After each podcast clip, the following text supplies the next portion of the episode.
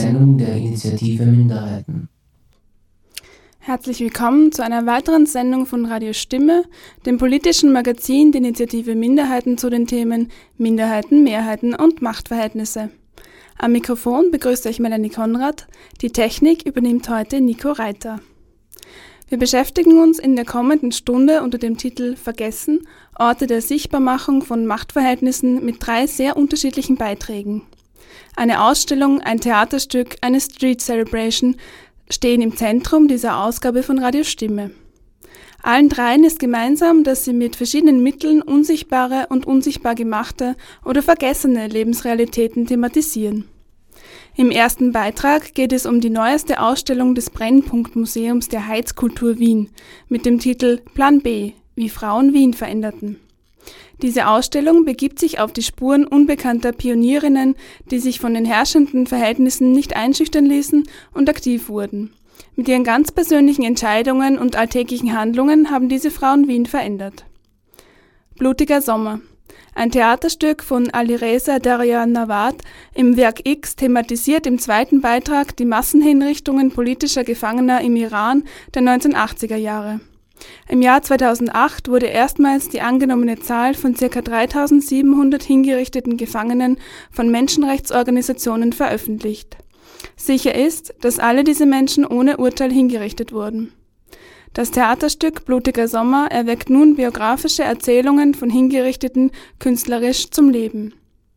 Im letzten Teil der Sendung wiederholen wir einen bearbeiteten Bericht von der ersten Queer African Street Celebration Österreichs, die im August 2019 in Wien Favoriten stattfand. Plan B, wie Frauen Wien veränderten, ist der Titel einer neuen Ausstellung, die seit kurzem im Brennpunkt, dem Wiener Museum der Heizkultur, zu sehen ist. Der Untertitel, wie Frauen Wien veränderten, verspricht eine große Erzählung in der Ausstellung. Inwiefern diese Erwartungen eingelöst werden, hat meine Kollegin Petra Permesser bei einem Ausstellungsbesuch im Brennpunkt herausgefunden.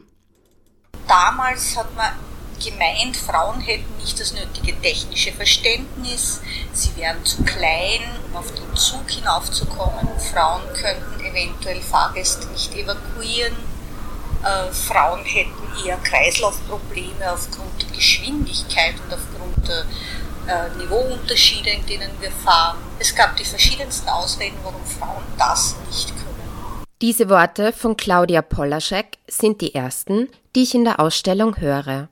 Damals, das ist Anfang der 1990er Jahre, und Claudia Polaschek erzählt von ihrem beruflichen Werdegang als erste U-Bahn-Fahrerin Wiens bis zum heutigen Beruf als U-Bahn-Obermeisterin.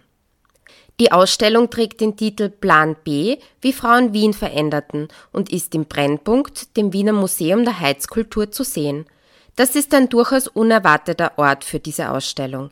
Im Brennpunkt dreht sich nämlich sonst alles um die Geschichte und Gegenwart von Heizungen und Wärmegewinnung. Der Sonderausstellungsraum, in dem die Ausstellung über Frauen in Wien zu sehen ist, liegt auch leicht versteckt im Gebäude. Das führt wohl auch dazu, dass sich nur wenige BesucherInnen hereinverirren. Im Museum selbst scheint nämlich gar nicht so wenig los zu sein. Stimmen, Kichern und Klatschen dringen von den anderen Ausstellungsräumen immer wieder herein, aber die meiste Zeit bin ich allein im Raum. An der Raumdecke verlaufen Rohre, aus denen immer wieder Geräusche klingen. Sonst höre ich das leise Murmeln aus sieben Kopfhörern und meine Schritte. Die sieben Kopfhörer sind den sieben Themen zugeordnet, die in der Plan B Ausstellung behandelt werden. Das sind zum Beispiel Arbeiten, Wohnen, Lernen oder wie im Fall von Claudia Polaschek, der ersten U-Bahn-Fahrerin Wiens, das Thema Bewegen. Jedes Thema besteht aus einem Interview mit einer Wienerin heute, die von ihrem Leben erzählt und auch auf ein Ereignis in Wien, das vor 100 oder 150 Jahren stattgefunden hat, zurückblickt war sicher ein sehr äh, modernes Experiment.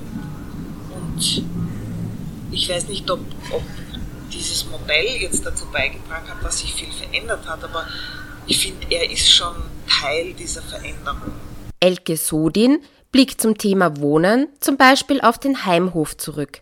Der Heimhof ist eine Wohnanlage aus den 1920er Jahren, die als Einküchenhaus konzipiert und gebaut wurde.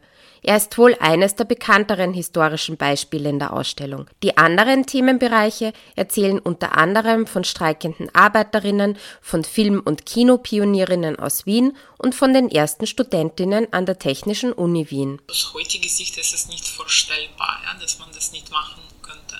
Also ist, deswegen ist es, es ist etwas schwer, sich sogar in diese Rolle zu versetzen, weil meine, für uns ist es, hier, es ist eine, es wäre eine Frechheit, ja? also wenn jemand mir sagt, ich darf nicht auf die technische Uni, aber ich muss auch sagen, dass es gibt vielleicht keine formelle Schenken, aber es gibt schon sehr informelle Schenken und deswegen gibt es auch so wenig Frauen an, an den technischen Unis immer noch. Anna Jarotzka entwickelt unter dem Namen Robo Wunderkind gemeinsam mit Partnern einen Roboter für Kinder. Einen Roboter zu entwickeln, den jeder bauen kann. Also, große Idee, Democratization of Robotics.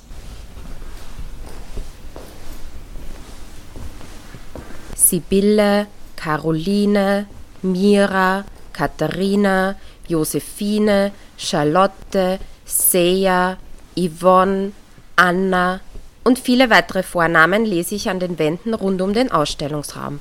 Erst als ich näher komme, kann ich auch die Nachnamen Bolla Kottek, von Perrin, Lobe, Mader, Havelker, Böhler, Stoiker, Scheer und Demel erkennen.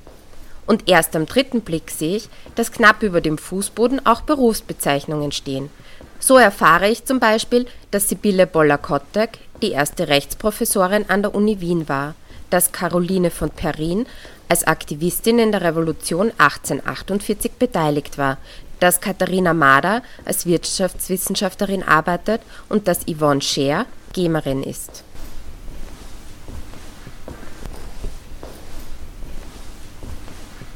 Diese Wand mit den Namen von bekannteren Wienerinnen und ihrem Beruf ist neben den Interviews und dem Rückblick auf historische Ereignisse das dritte Ausstellungselement.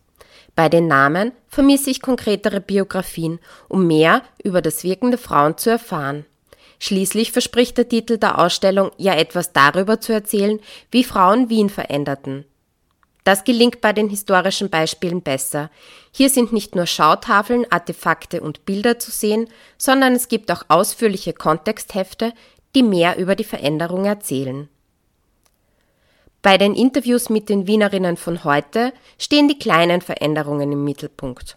Ob jetzt im Fall von Anna Erotzka und ihrem Roboter für Kinder oder im Fall von Claudia Polaschek, der ersten U-Bahn-Fahrerin von Wien, oder wie bei Petra und Maria Kaufmann, die einen Marktstand im 18. Bezirk betreiben.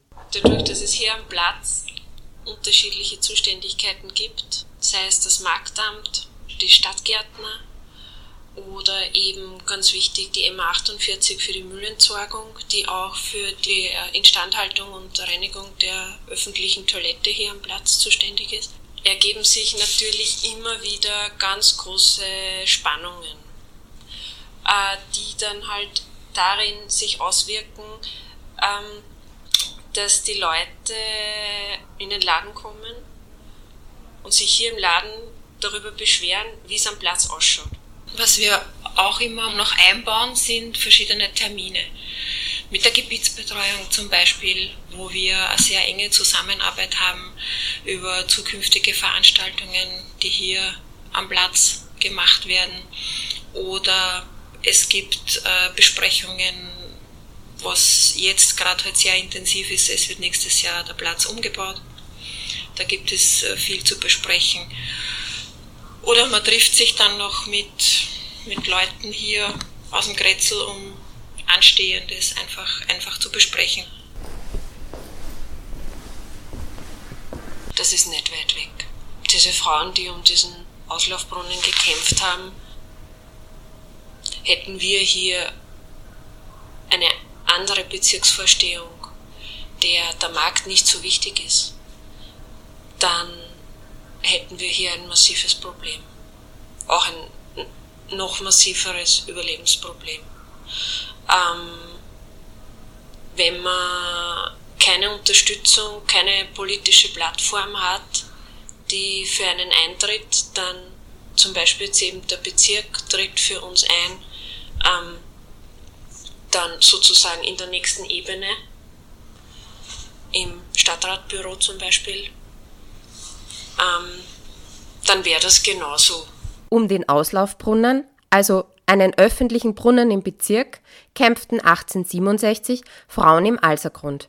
Ihre Petition wurde von der Bezirksvertretung damals abgelehnt, obwohl die Bezirksvertretung selbst für den Brunnenbau war. Sie sprach nämlich den Frauen das Recht ab, selbst für ihre Anliegen einzutreten. Das hat sich heute dann doch verändert.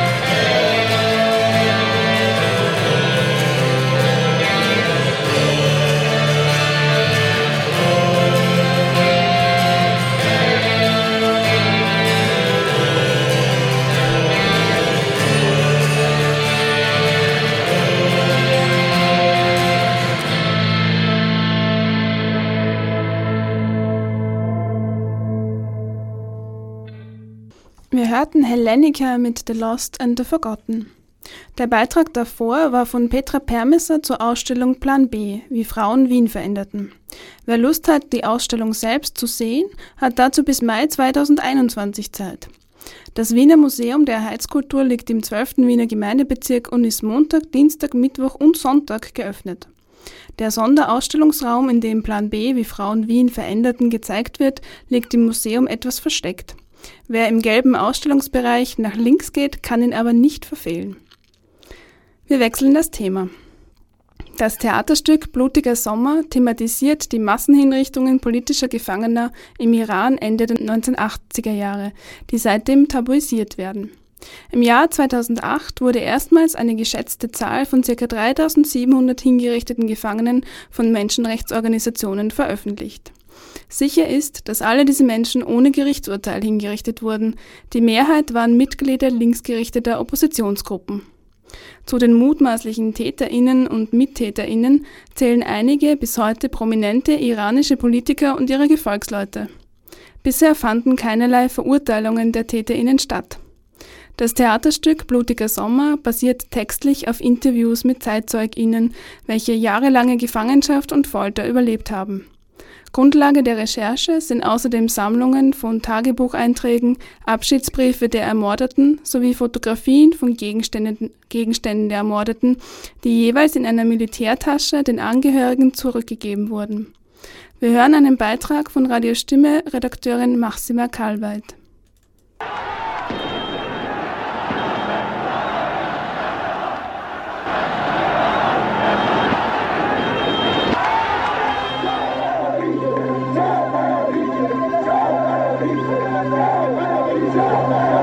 1979 erreicht die Revolution im Iran ihren Höhepunkt.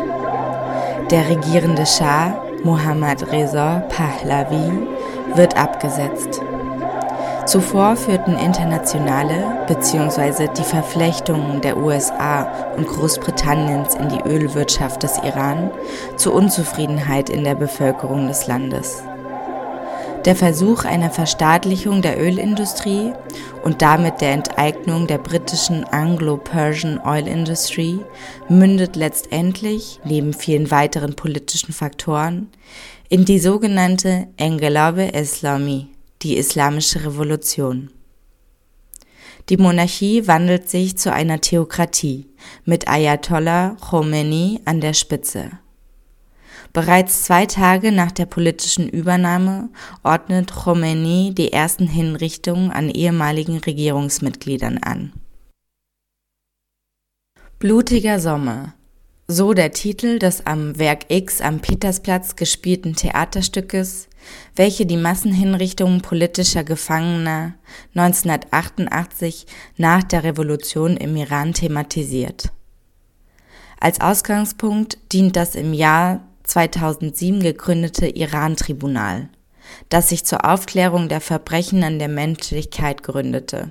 Das Tribunal ist ein zivilgesellschaftliches Gericht und kann als Protestform einer politischen Auseinandersetzung mit Konflikten globalen Ausmaßes verstanden werden.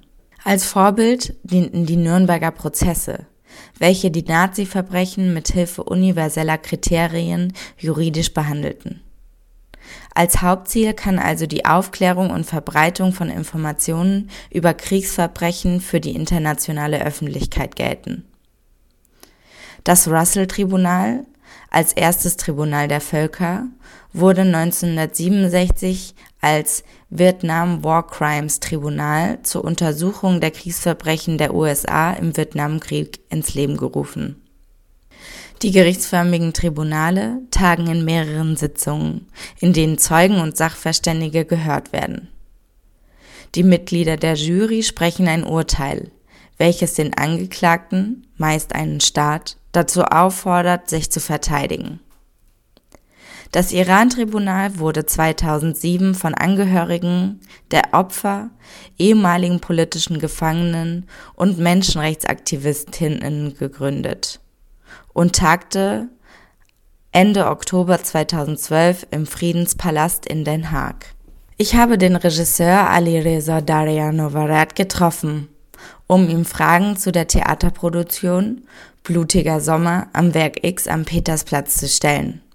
Zunächst bitte ich ihn, sich selbst vorzustellen und zu erzählen, wie er zum Theater gekommen ist. Mein Name ist Alireza Dayanabad. Ich komme ursprünglich aus dem Iran. Da habe ich im Iran angefangen, Theater zu, zu arbeiten. Als ich zwölf war, habe ich mit Fernsehen und Radio angefangen. Und dann habe ich Theater studiert ja, den letzten vier Jahre habe ich im Iran im Untergrund gearbeitet. Also dadurch, dass eigentlich, wie man auch weiß, denn Unterdrückung, Zensur im Iran, vor allem für Künstler, vor allem für Theaterschaffende, sehr präsent ist. Da habe ich entschieden, dass ich mit staatlichen Theatern nicht mehr arbeiten und selber meine eigene Ästhetik und Projekte entwickeln. Natürlich mit Freunden, nicht ganz alleine. Dann haben wir zusammen ein Untergrundtheater gegründet. Das war ein Keller gemietet und dort haben wir für uns halt ähm, diese Basic-Technik, was wir für Theater brauchen, haben wir dort gebaut. Fast vier Jahre haben wir dort gearbeitet und immer wieder ähm, Vorstellungen und Performances gespielt. Und äh, 2014 beginnt halt diese, äh, 2000, Mitte 2013, also hat diese Unterdrückung begonnen, dass der Iran hat in alle Länder, äh, in alle Städte im Iran, Bundesländer hatten den Untergrundkünstler gefunden, wollten die festnehmen, dann genauso auch bei uns in unserem Raum. Und glücklicherweise war ich, war ich und zwei andere Kollegen nicht dort. Genau, aber dann haben wir das Raum zugesperrt und da habe ich äh, irgendwie weggegangen. Also das war mir klar, dass halt äh, äh, das wird nicht lustig sein. Danach möchte ich erfahren, welche Rolle das Tribunal für das Stück und die Stückentwicklung gespielt hat. Ein großer Teil also den Leute, die ich den interviewt habe, die sind auch alle, die beim Tribunal waren. Also nicht alle, aber teilweise. Ich kann sagen, also in Bezug zu Stück habe ich natürlich auch wieder Materialien und so auch, äh, weil es gibt auch den Doku davon. Und ähm, obwohl ich den Tribunal großartig fand und sehr wichtig und ich habe Respekt an diese Leute, die äh, ohne irgendeine Unterstützung dieses Tribunal geschafft haben, weil die sind alle Betroffene, die das gemacht haben. Aber in Bezug zu Stück wirklich, ähm, es kommt nicht vor, weil ähm, wir sind im Iran in 80er Jahre und das sind nur so dokumentarische Fakten, die am Ende kommen. Äh, alle Leute, die ich interviewt habe, wie eine Collage halt äh, davon, von diesen alle Charakteren drei fixe Figuren geschrieben. Also das Stück speziell erzählt über, das Stück heißt auch Blutige Sommer weil der Phase auch so heißt, also die betroffen haben, machen immer Gedenktage im Jahr, immer im Sommer. Es wird alles im Sommer stattgefunden. Aber das ist nicht nur 87 und 88. 3700 Personen bis 4000 würden in diesem Sommer nur aufgehängt. Aber das war eigentlich ein Prozess, also eine Geschichte, dass die Anfang 80er Jahre, also 82, äh, 81, da hatte eine Regierung begonnen. Und damals war, war keine Aufhängung, die haben direkt Leute erschossen. Und äh, das ist viel, viel, viel mehr, also sogar mehr als blutige Sommer. Aber dadurch, dass blutige Sommer so in 87 oder 88 so konzentriert war, deswegen haben wir das als äh, ein Bild von ganze diese Ende 80, ganze 80er Jahre genommen, aber die Geschichten, diese, die Geschichten kommen auch, äh, die sind nicht nur von Ende 80er Jahre, sondern von Anfang auch. Deswegen kann ich keine genaue Zahl äh, sagen, weil wir waren auf verschiedene Gefängnisse, äh, vor allem drei Gefängnisse im Hauptstaat. Dann waren Bundesländer und vom Bundesländer haben wir fast nichts gehört. Und alles, was, äh, was wir wissen, ist es mehr von Hauptstaat, diese Betroffene, die in Hauptstadt, ist entweder Evin-Gefängnis oder Goatasch-Gefängnis. Alles, was wir wissen, ist mehr von diesen beiden Gefängnissen. Ich frage Ali Reza, wie das Stück, welches am 27. Februar seine Uraufführung feiert, entstanden ist. Das Anfang war nur meine eigene Auseinandersetzung und Interesse. Und ich hätte, äh, sogar am Anfang hatte ich Angst, über dieses Thema ein Theaterstück zu machen, weil es ist ja riesig groß und das sind tausend verschiedene Meinungen darüber. Und äh, als ich begonnen habe, das hat ungefähr irgendwie ein halbes Jahr bis zwei Jahre gedauert, bis ich dann Leute gefunden habe. Da habe ich den besucht, interviewt. Und äh, als ich, keine Ahnung, mit 1000 Minuten Interviews und äh, 1000 Seiten Bücher und Dokument, alles, was ich aufgeschrieben habe, lag ich an den Schreibtisch. Da habe ich gesagt, jetzt versuche ich alles zusammen hinzukriegen, mache ich das Theaterstück. ich habe gedacht, es ist wichtig, dass man diese Leute so auch einen Mund geben, weil das, die leben seit über 30 Jahren hier in Europa und man dehnt auch alltäglich. Wir kennen alle so iranische Freunde, vor allem alle, die vor 30 Jahren hierher geflüchtet haben, die halt entweder Taxifahrer oder im Restaurant arbeiten und äh, obwohl die hochbegabt und äh, äh, gescheit sind. Genau, da habe ich gesagt, dann mache ich dieses Theaterprojekt. Aber äh, Anfang des Kern war, war ich ganz alleine und da habe ich auch bis dann der Text äh, alleine geschrieben und dann, als ich dann, als da klar war, dass ich dieses Projekt machen möchte, dann habe ich dann Kollegen dazugehört, dass wir an einem Dramaturgie einen Text weitergearbeitet haben. Mich interessiert, warum er die Geschichte auf die Bühne bringt und die Form des Theaters gewählt hat. Es ist anders, wenn man die, die lebendig macht vor allem. Ich glaube, das ist möglich durch ein Theater. Und Bücher gibt es ja darüber, aber sind alle auf Farsi und ganz wenige auf Deutsch oder Englisch. Aber ich habe gedacht, das soll Theater sein und das soll in dieser Form sein, damit ein bisschen das Publikum auch ein bisschen ähm, das fühlen. Weil wenn man liest, das ist was anderes, als wenn man sieht. Und da habe ich gedacht, da, da habe ich auch diese Möglichkeit, irgendwie auch einen Schritt weiter auch ein bisschen mit meiner Ästhetik, ein iranisches Thema auf Deutsch für Leute, die nicht diese Sprache kann, zu übersetzen. Das war auch so eine Auseinandersetzung für mich, dass ich irgendwie äh, in der Form, nicht nur im Inhalt, sondern auch in Form ein bisschen was Neues auszuprobieren. Was treibt ihn an, die Massenhinrichtung im Jahr 2020 aufzugreifen und auf der Bühne zu verhandeln? Dieses Thema ist immer noch so ein Tabu, also weil äh, natürlich meine Mutter weiß davon, aber nicht viel, aber sie traut sich nicht darüber zu reden. Also wenn ich auch mit sie telefoniere und sage, du machst ein Projekt, worüber es geht, ich sage es, ja, es geht um so, man sagt nicht hinter Telefon, passt, passt, passt. Es ist nicht einfach vor allem für Leute im Iran, dass sie darüber reden, weil äh, seit, seit 30 Jahren die Regierung sagt, es, es existiert halt nicht. Ich finde, dass, das, ähm, dass ich als äh, nächste Generation, als, an die Nachgeborenen, also den Brecht nennt, dass ich, diese, dass ich mich wahnsinnig verantwortlich gefühlt habe, dass hey, wir tragen diese Verantwortung und wir müssen von der Geschichte lernen, weil alles, was dann damals geschah und was jetzt passiert, das ist nicht Neues. Also das, ist, das ist Schritt auf Schritt, was diese Regierung mit ihr ähm, Oppositionsparteien oder mit dem Ge also Gegner sind die nicht, die sind halt die Leute, die auf andere Meinung sind oder andere Meinung haben, wie denn mit diesen Leuten umgeht das ist genau eins zu eins sogar schlimmer geworden. Es gibt viele junge Leute, die jetzt im genau im selben Gefängnis, Evin Gefängnis gefoltert werden und man denen, äh, die Eltern wissen nicht, wo diese Kinder sind. Aber das ist eine Schande, dass man sagt, 2020, wir sitzen da und es gibt immer noch Tausende im selben Gefängnis, die von neuer Generation sind und die werden gefoltert, die werden aufgehängt und äh, niemand weiß darüber und die Regierung spricht nicht darüber. Und das finde ich, das war ein also, stärkster äh, Bezug für mich, das sage ich als nächste Generation, muss ich diese Freiheit, die ich hier habe, nutzen, um über diese Leute zu sprechen. Ich habe zuvor erfahren, dass auch die Geschichte einer schwangeren Frau im Stück thematisiert wird. Also frage ich Ali Reza, wie wichtig ihm war, eine weibliche Perspektive aufzugreifen. Ich habe am Anfang an wollte ich gerne das Stück mit drei Frauen haben, aber ähm, äh, das, ging das ging ja nicht. Ich fand, das stimmt auch irgendwie nicht, dass ich einen Mann für dich von, als Aspekt in den drei Frauen irgendwie eine Geschichte mit drei Frauen machen. Deswegen habe ich irgendwie. Aber eigentlich das stärkste, also die stärkste Figur persönlich für mich ist der Frau, die im Gefängnis, äh, diese Frau, die im Stück ist.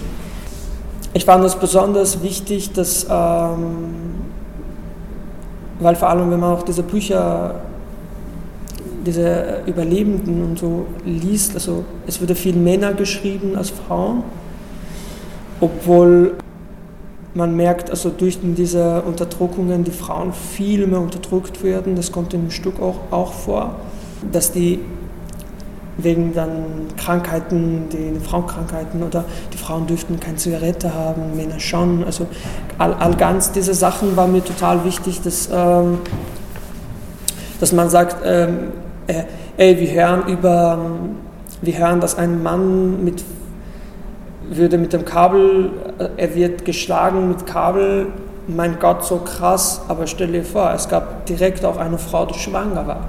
Und äh, sie hat sich nicht getraut zu sagen, dass sie schwanger ist, sonst würden sie mehr äh, unterdrücken, wenn, wenn die wüssten.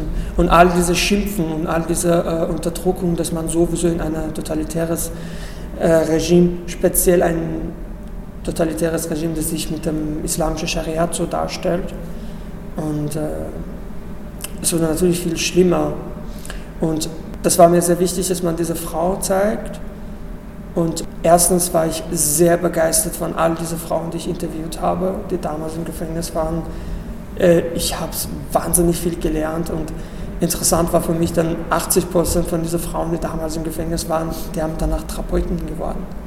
Die sind jetzt äh, Therapeuten und die, die geben Therapeuten, also die reden mit anderen Betroffenen oder mit Kindern, die im Gefängnis aufgewachsen sind. Zum Schluss kommen wir noch kurz auf die aktuelle Lage im Iran zu sprechen. Und genau, man merkt im November, als die äh, Leute auf der Straße erschossen haben, Demonstranten, ähm, die haben auch äh, keine, das ist ja vor ein paar Monaten, die haben auch keine Zahl gesagt, wie viele Leute die festgenommen haben oder wie viele Leute gestorben sind. Aber ja. dann Reuters hatte eine Zahl über 1500 Leute in fünf Tagen.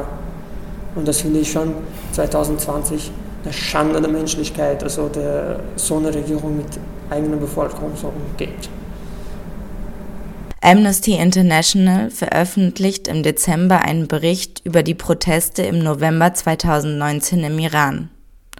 304 Personen sind in den Tagen zwischen dem 15. und 18. November ums Leben gekommen, darunter mindestens zwölf Kinder unter 18 Jahren, die teils zufällig an den Demonstrationen vorbei mussten, um ihre Schule zu erreichen. Tausend Personen wurden inhaftiert und Amnesty betont die brutale Vorgehensweise der iranischen Sicherheitskräfte, die Menschen auf offener Straße erschossen. Journalistinnen und Aktivistinnen wurden inhaftiert. Eine junge Aktivistin hat seit ihrer Verhaftung am 18. November bis zur Veröffentlichung des Berichts im Dezember keinen Zugang zu ihrem Anwalt wie ihrer Familie. Blutiger Sommer ist zu sehen vom 4. bis zum 7. März, jeweils um 20 Uhr im Werk X am Petersplatz.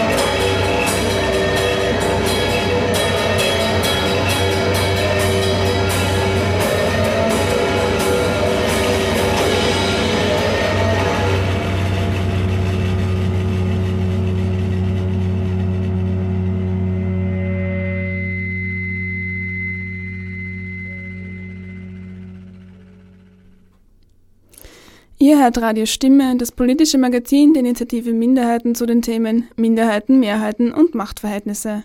Wir hörten Par dans aujourd'hui mit Torture Classique sowie einen Beitrag zum Theaterstück Blutiger Sommer von Alireza Daryanawat. Blutiger Sommer ist eine Produktion von Theaterkollektiv Hybrid in Kooperation mit Werk X Petersplatz in Wien. Das Stück hatte am 27. Februar 2020 Uraufführung im Werk X am Petersplatz.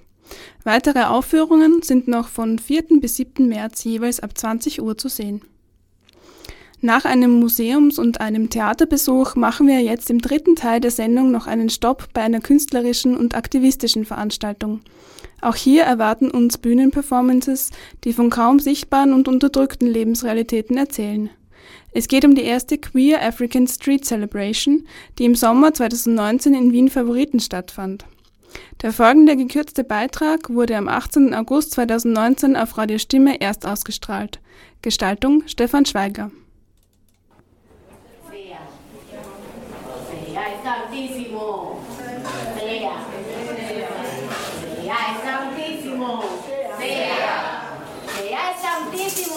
Madre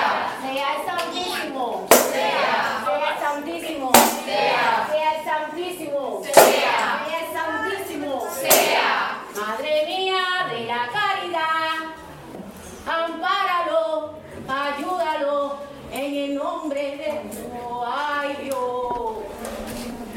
Das war ein Auszug aus einer von mehreren Performances, die auf der ersten Queer African Street Celebration zu sehen waren.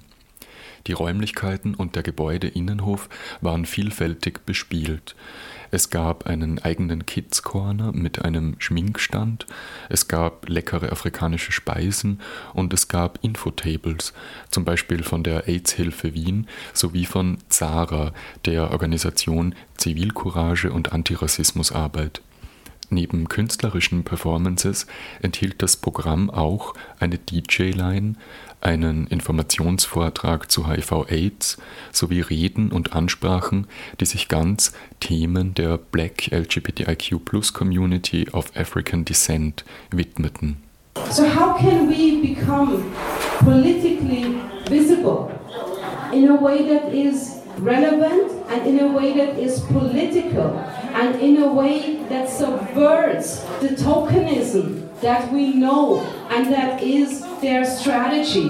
When they take one of us and single them out, you know, when they put one of us somewhere, and when they deny our collective existence, but they put um, value to one and deny others.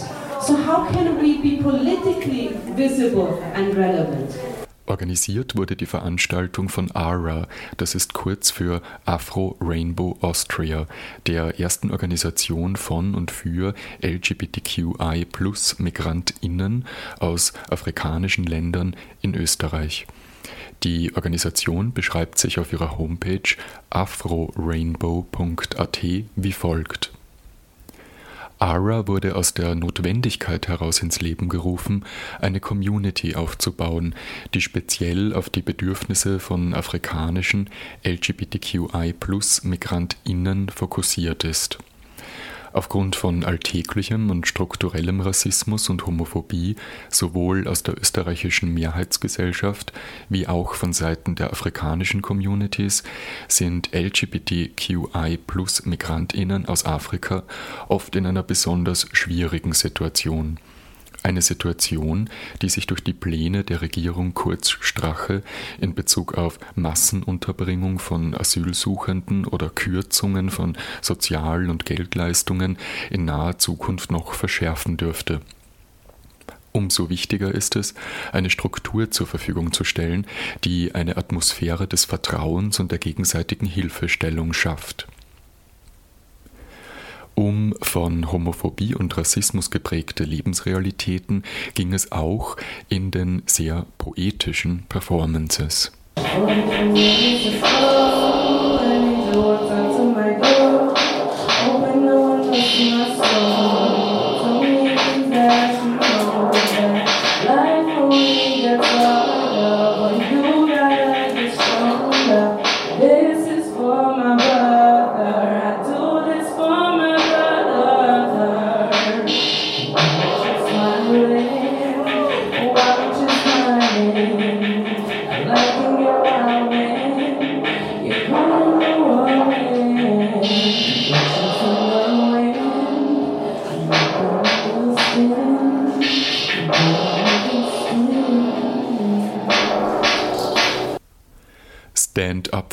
Yourself? Wie weitermachen? Das verweist nicht nur auf negative Gefühle von Scham und Unterdrückung, sondern auf das Begehren, initiativ zu werden, weiterzumachen, nicht aufzugeben. We Are on a Journey steht auf der Homepage von Afro Rainbow Austria, den VeranstalterInnen der ersten queeren African Street Celebration. We are on a journey, please feel free to embark on this journey with us. Um diese Reise und um den Mut weiterzumachen, ging es auch in den Ansprachen von geladenen GastrednerInnen. And this is how this event came about. This event was not something that was granted to anyone. This was not something that was granted to Afro Rainbow. It was not something that was granted to some of us individually. It was something that was fought for. It was something that was fought for and it was achieved. This event here was a fight.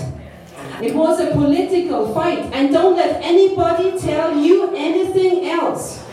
It was not by anybody's graciousness, not by anybody's willingness to cooperate. It was fought for by the power that this community has. Sichtbar werden, das bedeutet auch sichtbar machen, was viele in der weißen queeren Community, zum Beispiel auf der Regenbogenparade, lieber ausgeblendet wissen wollen, nämlich die Not und den Schmerz, der für queere Menschen mit Migrationshintergrund Alltag ist. Ein Leitspruch von ARA ist daher There is no pride in deportation. Thank you.